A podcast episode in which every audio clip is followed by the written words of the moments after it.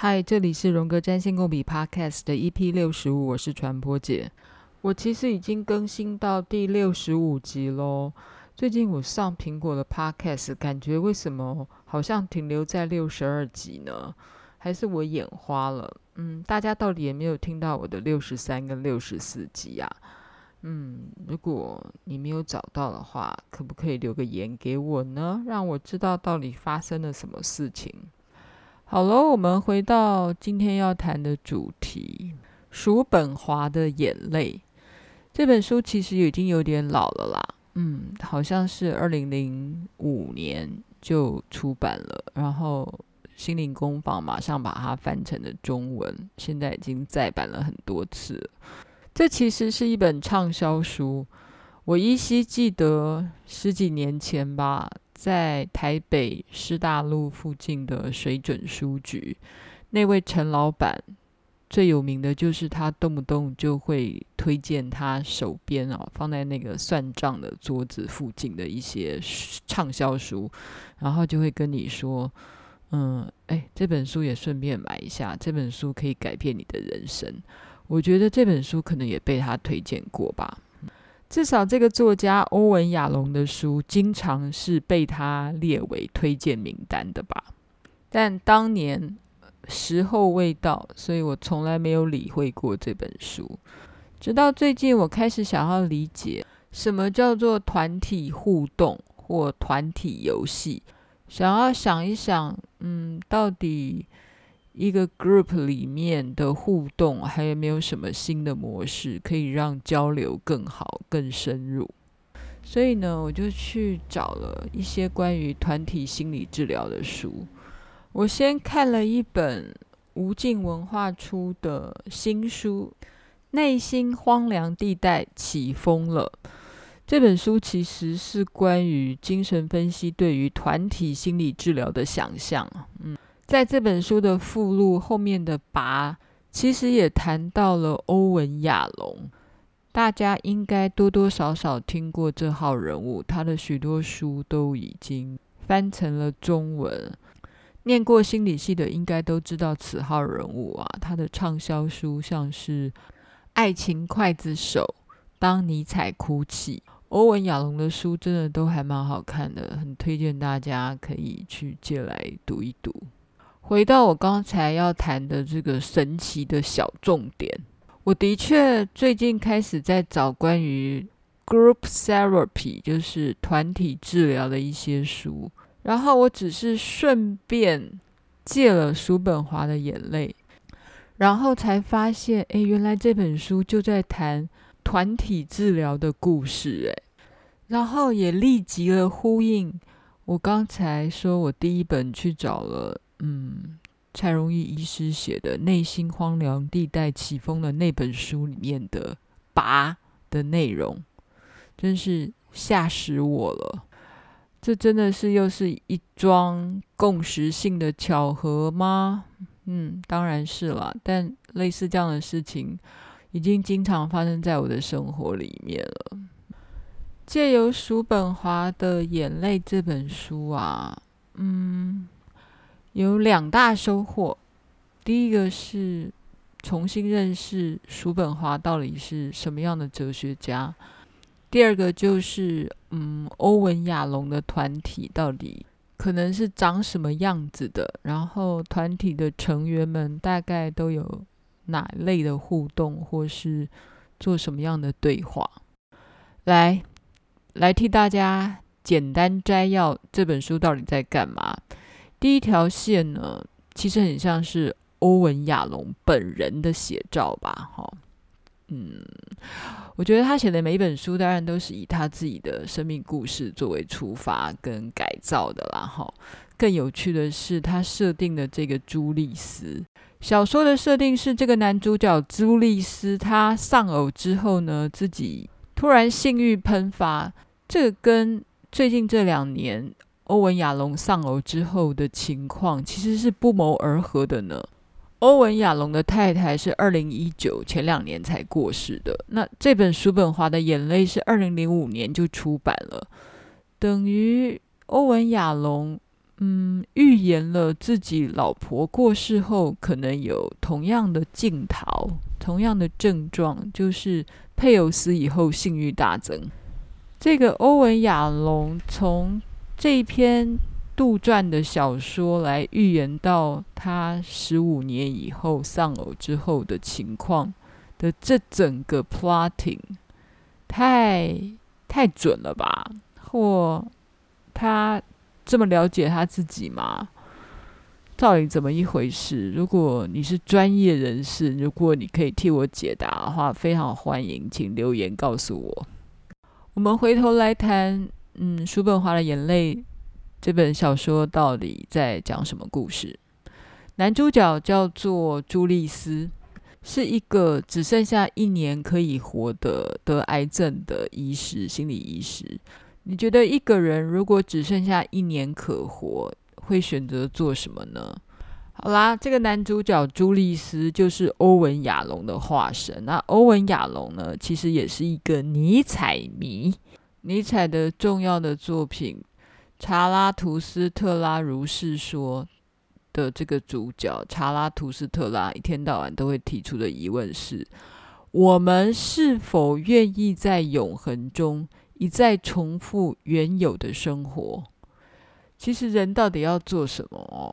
好像我常常看到一些哲学家，或是可能都会继续引用尼采这个概念，就是嗯，我们的生活中要活出自己愿意在永恒中不断的重复相同的生活，那就是你要过的生活。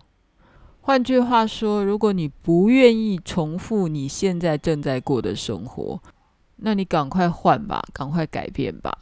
所以书中的男主角呢，其实是想要活出尼采建议的那种美好的状况，实现生命适时而死。尼采是个孤独的哲学家，他一辈子都没有娶老婆，然后等到五十岁的时候就发疯死掉了。尼采是很赞扬孤独，因为只有孤独哦。你才能够孕育出伟大的思想。嗯，关于孤独的人啊，表面上看起来很孤独，但是他的内心世界其实非常的忙碌。如同我上一集的节目谈到，对于某一些人来说，你的客体啊，是一个外在的客体。也就是外在世界的各种对象，哈，譬如说一下子要跟人家吃喝玩乐，一下子要工作找找老板、找员工、找茬，哈，然后一下子又要上脸书跟人家按赞，就是你一定要跟身体之外的另外一个对象互动，哈，即便它是一只猫或一只狗，就是你没有办法安静下来，好好的自己阅读或思考或写作。就是你忙碌的对象，通通都是外在世界的对象、外在课题。我们之前在讲第七宫的时候，我们就谈到主体跟客体、主客关系有没有？主体就是自己嘛，然后客体就是他者，他另外一个东西。哈，客体、主体，哈，客人的客，嗯，应该讲得蛮清楚了。相对于一天到晚需要外在客体的人，还有另外一种人，就是被称为孤独之人。他其实可以跟内在的客体好好相处，因为他心里面有一大堆的问题需要解决，需要去理清，需要去思考。所以他们星盘上的那十颗星星，他也许都没有真正社会上的对象物，诶，通通都在他内心里面。他内心要对话的那十颗星星就非常的复杂。每天不出门的哲学家们都在想这些有的没有的，想的内心非常的嘈杂。他怎么会孤独呢？或者是说，如果他不孤独的沉浸在思考里面，那些思想怎么会出现呢？好了，不小心做了非常长的。注解，我们再回到叔本华的眼泪的男主角朱利斯的身上。朱利斯得到的结论是他清楚知道自己要做什么，要如何运用这最后一年。他要与过去年复一年的生活方式他喜欢当治疗师，与他人连结，帮助他人在生活中有所斩获。意思是说，他要重复他这辈子所做的事情，到死掉的最后一天，他还是要做治疗，做个治疗师该做的事情。朱利斯医师他就翻开他的旧资料，想要理解那些被他治疗过的病人现在过得怎么样，在干嘛。那在众多的病人里面，他挑谁呢？他想起曾经被他治疗过但没有成功的个案，一个性上瘾的病人叫做菲利普，那是他二十三年前的病人。菲利普是一个拥有化学博士的聪明的大帅哥。当年呢，他是因为有性上瘾症。才来找朱莉斯做治疗。这个治疗为期三年，一个礼拜两次，所以菲利普其实是花了大笔的钞票，但是他不觉得自己有任何的进步，每天还是沉溺在烈焰的行动。二十多年过去了，嗯，朱莉斯非常好奇菲利普现在到底怎么了。从当年突然中断治疗之后，再也没有他的消息。朱莉斯非常的好奇，觉得当年的治疗到底对他有没有任何帮助？突然之间，他觉得他必须要知道答案，所以他打了电话给菲利普。菲利普到底是一个什么症状的性上瘾呢？他从十三岁开始以后呢，就有非常强的性欲，每天。至少自慰个四次、五次、六次，满脑子都是性。这本书当然描述了菲利普用一种特别的方式来克服，哈，至少某一种程度的克服性上瘾的问题。朱莉斯后来就跑去找了菲利普，然后问他讲说：“那你现在到底是怎么克服的？”嗯，他说。我和一位治疗师建立关系，他是完美的治疗师，提供我无与伦比的治疗。在纽约叫什么名字？哥伦比亚大学嘛？他是什么单位的？他的名字叫亚瑟。然后他就讲说，我的治疗师叫做亚瑟·叔本华。朱莉斯说：“哈，你在耍我吗？叔本华，两百年前的那个哲学家叔本华吗？”对。就是叔本华，所以从第四个章节开始，这个故事就带出了一七八八年二月二十二号出生的叔本华的故事。诶，叔本华是一个双鱼座哦，叔本华的太阳土星合上天顶第十宫的双鱼座，同时也跟水星合相。他的上升是巨蟹座，然后。火星巨蟹合相上升点，叔本华的家族是在波兰跟德国之间的一个城市，叫做但泽。十六、十七世纪的时候，是波罗的海最重要的贸易都市。他的家族世代都是经商，卖的是谷物、木材跟咖啡的交易。叔本华的曾曾祖父曾经招待过。俄国的凯撒琳女皇，当时为了确保让女皇感到舒适，就把白兰地的酒洒在她客房的地面上，点火燃烧，让房间干燥之后还充满了香气。叔本华的本命盘月亮在第四宫处女座，第四宫我们说过，也代表的是祖先自己的家族根源或自己的生命根源。月亮在第四宫，同时又是处女座。他的祖先会把白兰地酒倒在地上，让整个家熏香，然后提供给贵族这样的服务。服务精神当然也是处女座的精神，第六宫的滋味。其实有时候我还蛮喜欢看心理学家重新去整理诠释历史人物的故事，譬如说欧文亚龙就很认真的去。寻找并归纳叔本华出生的背景，更有趣的是，他会重新去想象叔本华在母亲子宫里面的状态。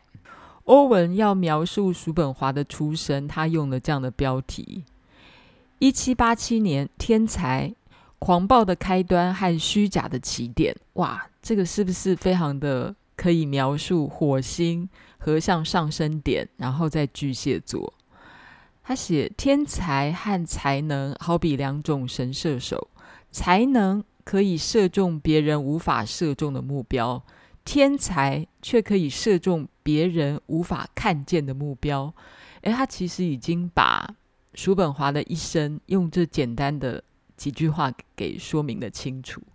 就是叔本华当然不是只有才能，他是天才，因为他看到了别人没有看到的目标。我们来复习一下上升点。就是你投胎来做地球人的那个背景跟状态，跟各位报告一下。我相信欧文·亚龙肯定不是一个占星学家，但他在描述叔本华在子宫里面的状态的时候，就完全了符合火星巨蟹上升点的情境。狂暴的开端。当暴风雨开始时，天才只有四寸大，十公分的胚胎。一七八七年的九月，他在羊膜包裹的大海中翻滚，来回摇晃，威胁到他和子宫之间脆弱的连接。海水散发出愤怒和恐惧，乡愁和绝望的臭酸化学物覆盖着他。甜美柔和的日子不复存在。由于无处可去，无望安适，他小小的神经突触激烈地向所有方向点燃愤怒的火光。年幼时的学习是最佳的学习。亚瑟·叔本华不会忘记最初学到的几堂课。各位，你知道上升点有多么的重要吗？从这段话的描述啊，你也会相信，其实欧文·亚隆也是相信潜意识的。就是你投胎作为一个人类，到了母亲的子宫以后，你就完全感受母亲所承担的压力。简单来讲，嗯，叔本华的爸爸本身就是一个有忧郁症的人哈。现在直接讲，他说他很阴郁，但其实他可能就有忧郁症，因为后来这个爸爸是自杀死掉的。然后他扛着家族的压力，希望要把自己的家族的贸易企业给做好做大。叔本华的妈妈乔哈娜，她的性格刚好跟她的丈夫完全相反。她是一个浪漫可爱、活泼轻浮又爱交朋友的女生，小女生。她的丈夫也就是叔本华的爸爸。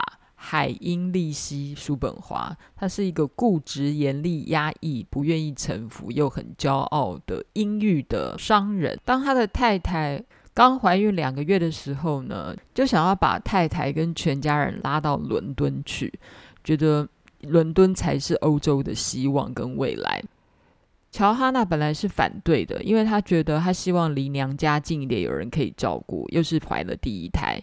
但是呢，丈夫就不管三七二十一，还把自己的孩子取了一个英国的名字，叫做 Arthur 亚瑟，希望把太太拉去英国待产。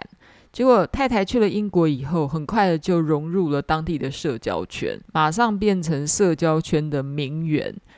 老公又吃醋了，所以又急急忙忙的把全家人又拉回波罗的海的但泽，然后。在怀孕的期间，这样子两次的跨过整个欧洲，哎，你要想一下，那是一个一七八七年，两百年前的欧洲，两次在怀孕期间奔波跨越整个大欧洲，对于一个孕妇来说，那铁定是一种折磨。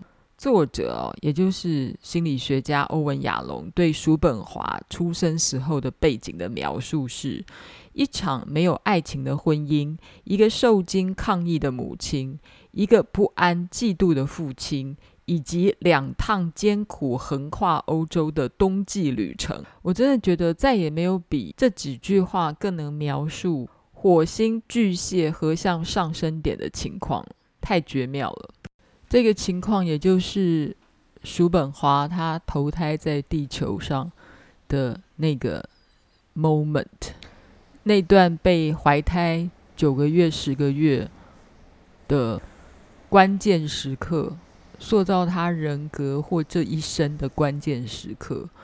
如果你是那种新时代的信仰者，你相信每一个灵魂都是选择他们的父母亲来投胎的，那这也是叔本华他选择的那个时刻、那个背景跟那种父母亲的心理状态来投胎。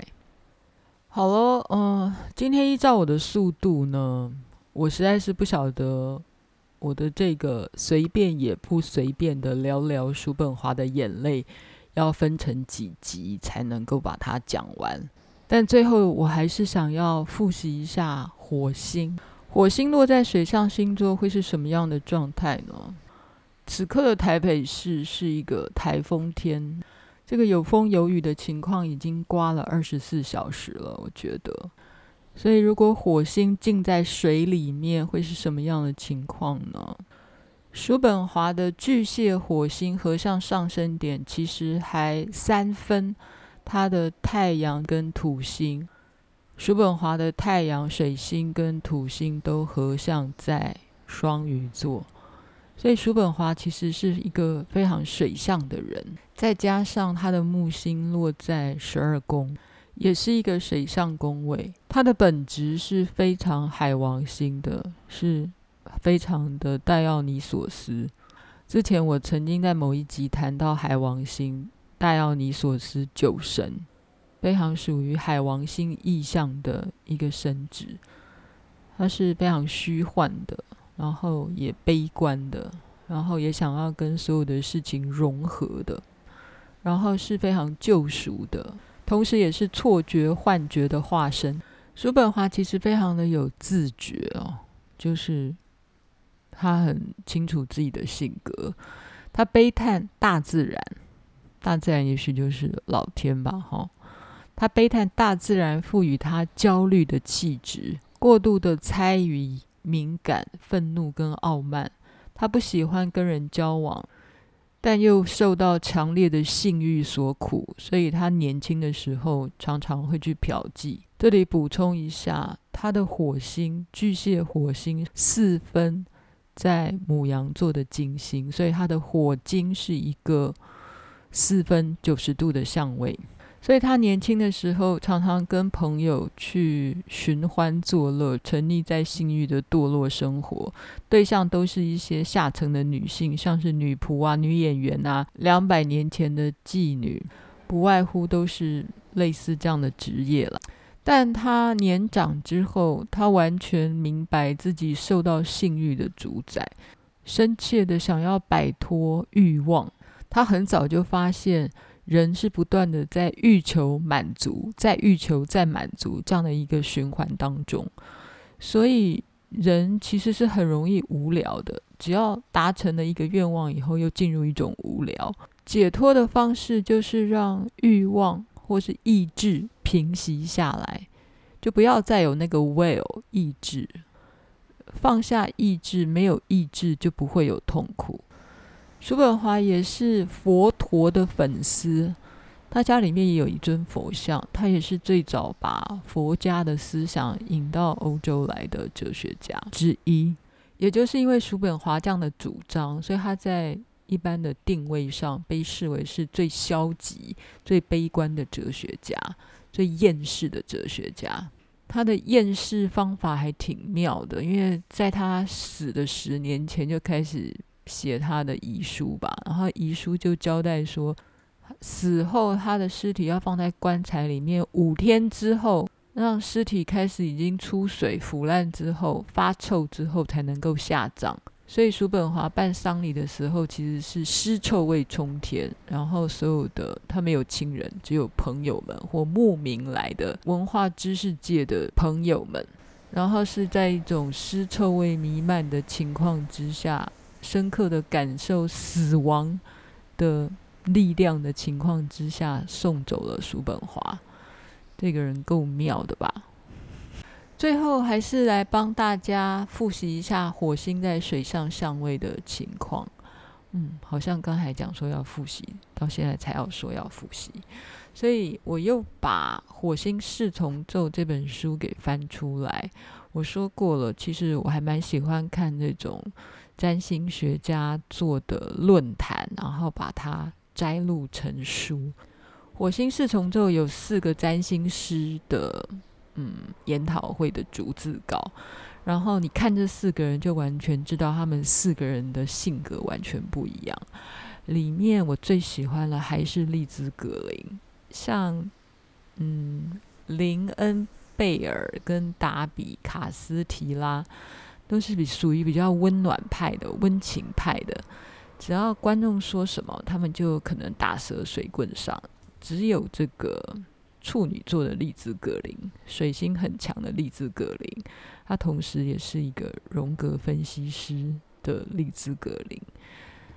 几乎每一个观众跟他提问，他都会打枪，好，或是画到一个很关键的重点，继续发展。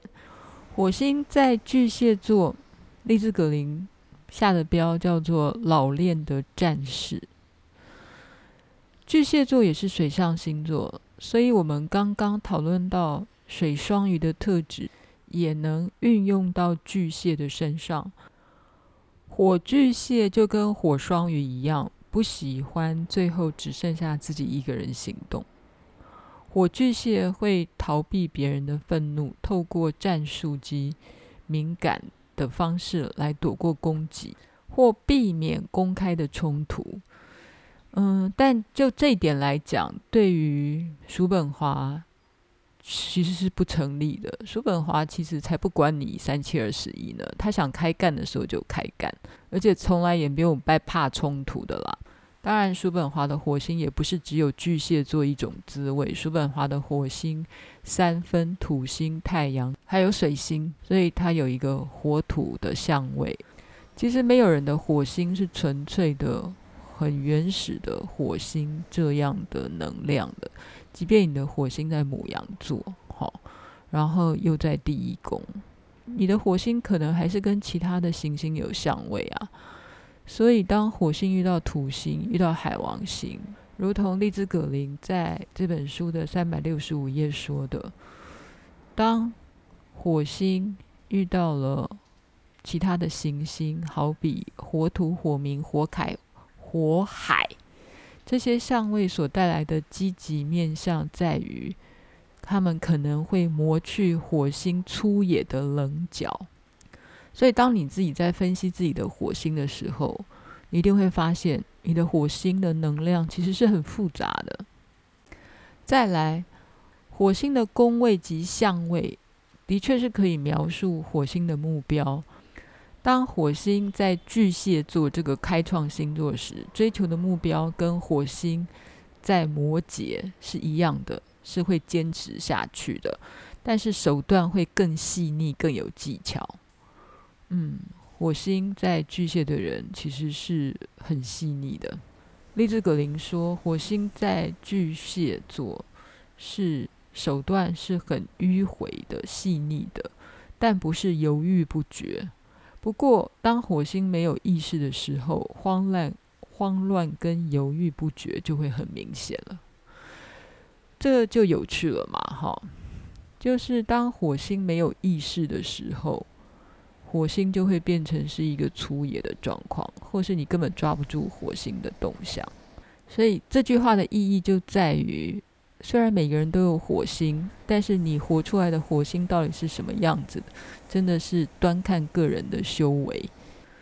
就叔本华的火星来说，年轻的叔本华，他的火星就是一天到晚找妓女上床，然后同时也被周遭的环境所影响，因为他是一个很害怕生病的人。他曾经因为害怕欧洲的霍乱，然后就躲到了法兰克福去。去终老这样子，但是到那边去的时候，每天还是很害怕街上的声音啊，譬如说有爆炸声啊，或者是有一些大的声音，都觉得哦，是不是这个有叛徒在叛乱？这个特质还让他变成是一个保守分子，站在当权者的这一边，然后欺压穷人。他把他自己的住家借给了警察，好，然后在制高点上面射杀路上的一些叛徒。其实也就是当时的穷人，就他很害怕自己的财富遭到这些穷人的掠夺，所以在现在今天的分类上，他就是一个保守派、自私自利的知识分子。好喽，我今天算是随便也不随便的，先聊聊了叔本华的眼泪，聊聊了叔本华的上升点。他的星盘我大概也稍微聊了一下，但他的故事才刚开始，我真的是不确定我这个要分成几篇啊，才会把它给说完。但我们今天先说到这里好了。批评指教，请你上传播姐实验室的脸书留言给我，真的不要客气，就留言给我。但我先跟大家说很抱歉，因为我真的太忙了，所以我可能会放好一阵子才会回你的留言。但，嗯，真的啦，我一定会回，所以拜托你耐心等候一下。平常实在是太忙碌了，然后太累了。加上我是一个火星天秤的人，嗯，我总是想要照顾我生活里面的方方面面，所以照顾大家之余呢，我还要照顾好多其他的事情，我的时间自然就被分掉了。还有另外一个重点跟大家分享一下，丽兹·格林说，火星天平的当事人常常会受到社会上的正义，就是关于社会上公不公义的这件事情所刺激。假设现在社会上有太多不公不不义的现象，所以我就会为了这些现象而烦恼，为了这些事情而而付出一些我的能量。嗯，所以原谅我，最近世界太乱了，所以我又分了一些心思到了不公不义的事情上面，我回的自然更慢，但请大家有点耐心。嗯，好喽，今天先这样了，我们下次见，拜拜。